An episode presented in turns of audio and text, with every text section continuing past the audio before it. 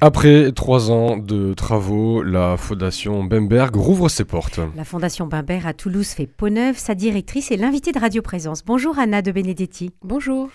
Cinq siècles d'histoire de l'art sont rassemblés dans ce petit bijou toulousain qu'est l'hôtel d'Acésa. Le généreux donateur de, des œuvres d'art exposées est Georges Bimbert, dont la collection éclectique compte de nombreux chefs-d'œuvre. Anna de Benedetti, en quoi a consisté la rénovation de la Fondation Bimbert ces trois dernières années? Alors c'était une rénovation d'envergure. Hein. On a refait euh, tout l'intérieur euh, du musée, des espaces du musée de l'hôtel d'Acésa, avec bien sûr des mises aux normes euh, du génie climatique, euh, voilà, de, l'accès. Surtout, on a beaucoup travaillé sur l'accès. Un nouvel accès PMR, en particulier sur la rue de l'Écharpe, qui permet euh, donc à nos visiteurs de venir d'une façon beaucoup plus aisée euh, dans le musée. Tous les étages sont accessibles par un ascenseur.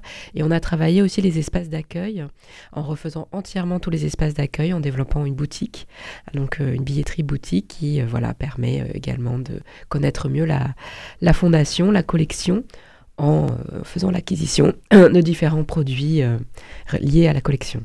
Et alors, vous avez travaillé toute la, j'allais dire la mise en scène, mais la mise en valeur des œuvres pour qu'elles elles puissent être euh, appréciées à leur juste valeur? Voilà, le parcours de visite a été euh, entièrement refait et selon euh, un raisonnement chronothématique, c'est-à-dire qu'il fallait euh, d'une part un fil rouge pour que le visiteur se situe hein, dans l'espace et le temps. Donc par exemple, on va commencer la première salle à Venise à la Renaissance et un fil aussi qui fasse le lien avec la biographie de Monsieur Bimbert et les goûts de Monsieur Bimbert. Et ça, c'était très important. Donc on commence à Venise, Venise représentant une cité qu'il a énormément appréciée. Et donc, pour donner un exemple, le premier étage qui est dédié à l'art ancien, on commence à Venise à la Renaissance. On développe l'art européen euh, euh, jusqu'au XVIIIe siècle. Et la dernière salle de ce premier étage, c'est Venise, toujours au XVIIIe siècle. On, boucle la boucle en, quelque sorte. Et ça nous permet, de cette façon-là, de vraiment montrer les grandes forces euh, de, cette collection, puisque c'est une collection qui n'était pas faite à vocation encyclopédique.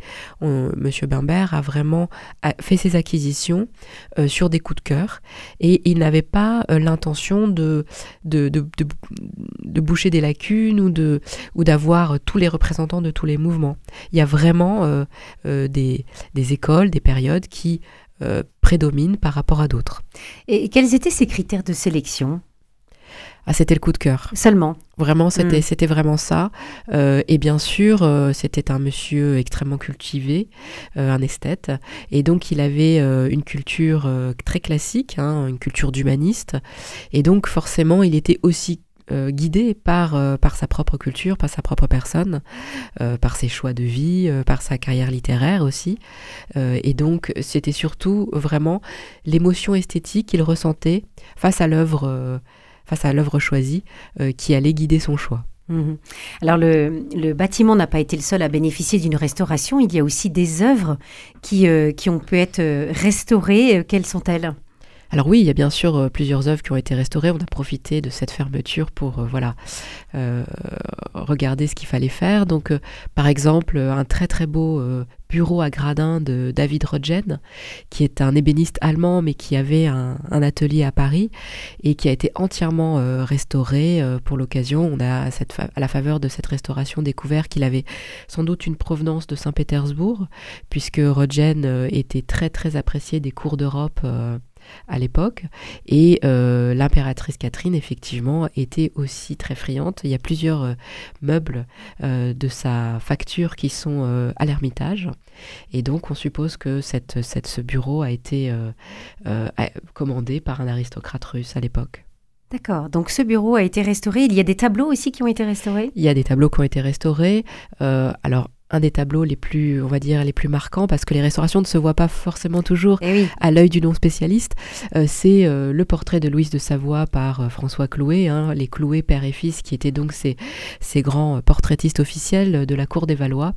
c'est sans doute peut-être en plus le portrait peint, le seul connu de Louise de, de Savoie. Et ce qu'on ne sait pas, c'est que ces, ces portraitistes avaient l'habitude de faire des fonds colorés.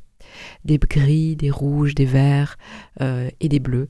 Et là, le portrait de Louise de Savoie était complètement noyé dans, dans, une peinture noire, dans un fond noir. Et à la faveur donc d'un nettoyage, hein, d'un écrassage, comme on appelle ça dans notre jargon, on a vu que le bleu était toujours présent, le bleu du fond. Le bleu du fond. Voilà. Et donc, avec beaucoup de précautions, on a, on a regardé si on pouvait dégager ce bleu. Et euh, c'est ce qui a été fait. Euh, et donc, ça donne une toute autre dimension à ce très beau tableau, qui est un petit tableau, hein, ce sont des petites effigies. Euh, et ça donne une nouvelle lecture.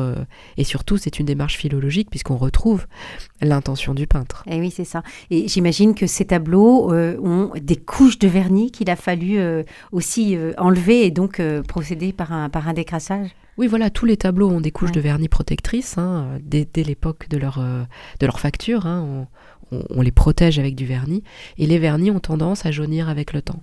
Donc régulièrement, quand je dis régulièrement, c'est plusieurs dizaines d'années, hein, on est obligé d'enlever une petite couche supérieure euh, de, de jauni euh, et ensuite de repasser un, nouveau vernis protecteur de façon régulière. C'est une pratique tout à fait courante. Et parfois, à la faveur de ces, de ces nettoyages, on a des belles découvertes et c'en est une. Et c'en est une. Ce portrait de Louise de Savoie. Euh, il y a aussi le, le rapt de Proserpine du, peintre vénitien Paris-Bordone qui a, qui a bénéficié d'une restauration. Oui, tout à fait. Alors Paris-Bordone, il faut savoir que c'est vraiment euh, l'élève avec un, gros, un grand E de Titien. Hein, c'est dans, dans les vies des peintres qu'a écrite donc Giorgio Vasari en, en 1555 et en 1562. Il est décrit comme presque l'unique héritier, euh, on va dire, intellectuel hein, de, du, Titien. Et donc Paris Bordon est un peintre euh, très très élégant, euh, très intéressant, assez peu connu finalement du grand public. Et ce rapt de Proserpine qui est présent, qui est peint comme une rencontre, comme presque comme une conversation entre d'un couple, a fait l'objet d'une très belle restauration puisqu'il avait et subi quelques petites voilà, infortunes au cours des, années passées. Mhm. Alors, il y a aussi euh, depuis quelques années des nouvelles acquisitions qui ont été faites à la Fondation Bimbert. Euh, quelles seraient les, plus récentes que vous vouliez nous, mentionner, Anna de Benedetti? Alors, je, voudrais souligner que M. Bimbert euh, a été extrêmement généreux dans la, la, création de la fondation, parce qu'il a laissé la possibilité aux administrateurs qui, qui lui succéderaient de de choisir la présentation des œuvres à l'intérieur du musée, ce qui n'est pas toujours le cas si vous pensez par exemple, oui, si vous pensez par exemple à certains musées comme euh, le musée euh, Condé à Chantilly, le duc d'Aumale, qui a été aussi très généreux, euh, a imposé que les œuvres ne ne, soit pas déplacé euh, et ne soit pas prêté non plus, ce qui n'est pas le cas de la fondation. Donc non seulement les œuvres peuvent être redéployées à l'intérieur euh, du musée, ce qui nous a permis donc de faire cette belle rénovation et ce, redéploiement complet hein, des collections. Euh, il autorise aussi, il a autorisé aussi les prêts. Donc comme tout musée, nous prêtons sur bien sûr justification euh, scientifique euh, aux institutions muséales demandeuses pour les expositions temporaires. Est-ce que, ce que vous avez fait, pardon de vous couper, ce que vous avez fait pendant ces trois ans de travaux où vous avez, la Fondation Bimbert a, pu prêter des œuvres bien sûr, le monde entier? La Fondation Bimbert a continué à prêter ses œuvres aux expositions qui, qui les demandaient et pour lesquelles c'était justifié. Et puis là, là surtout, la collection entière, quasiment entière, a voyagé et a fait le tour du monde depuis depuis Shanghai jusqu'à San Diego et Houston en, Amérique. Donc on a eu euh, la chance d'avoir plus de 600 000 visiteurs étrangers qui ont pu découvrir euh, cette, cette, collection merveilleuse. Et donc cette grande liberté que le, que le, que le fondateur a laissée euh, incluait aussi l'enrichissement des collections après sa disparition. Donc lui, il a beaucoup enrichi déjà de son vivant une fois que la fondation a été créée. Et depuis, depuis 2011, euh, euh, la fondation euh, a fait quelques, belles, belles acquisitions. la plus récente date de décembre dernier.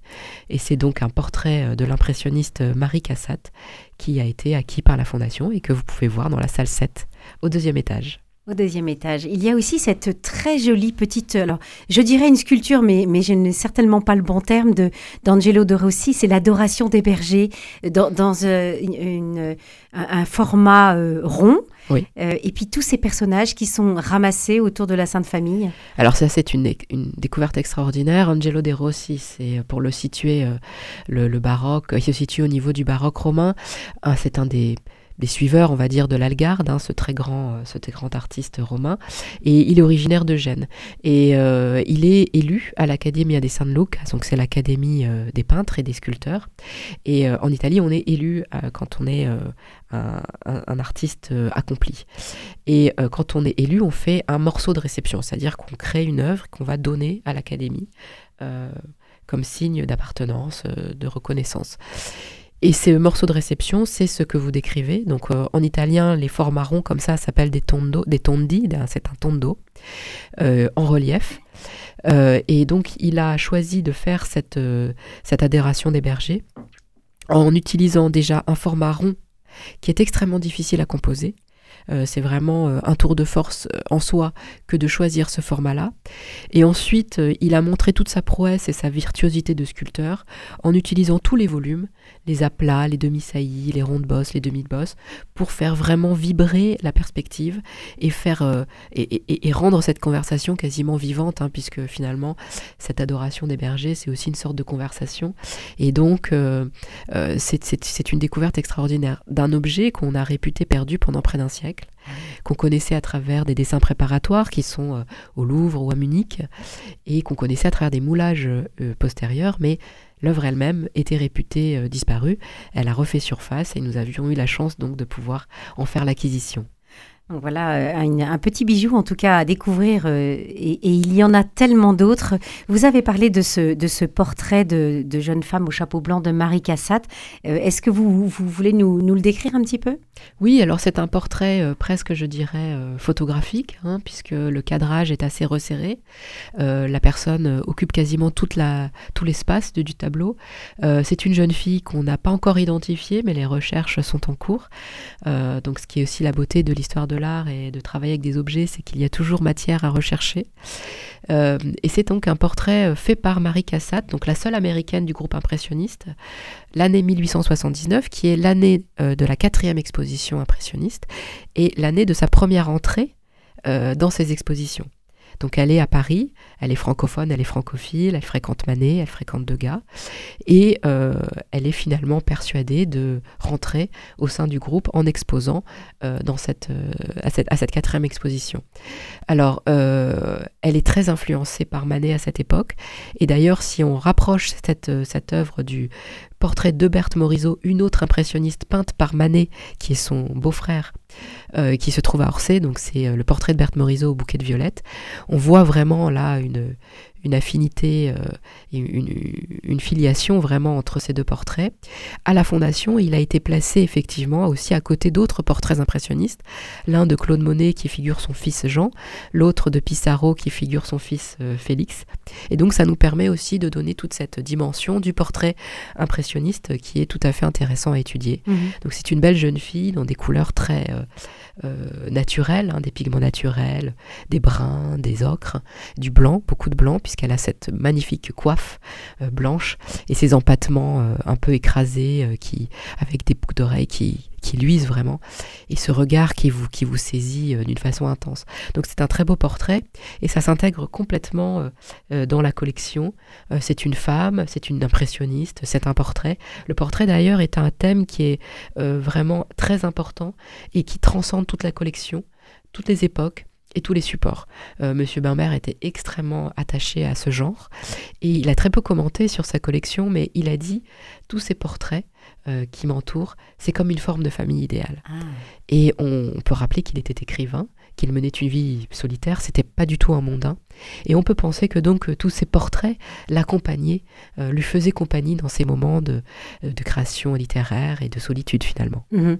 Donc on peut dire qu'en en, visitant cette, toutes ces collections dans la Fondation Weber, on est un peu dans une maison de famille où on, passe à travers les, personnes auxquelles s'est attaché Georges Bimbert.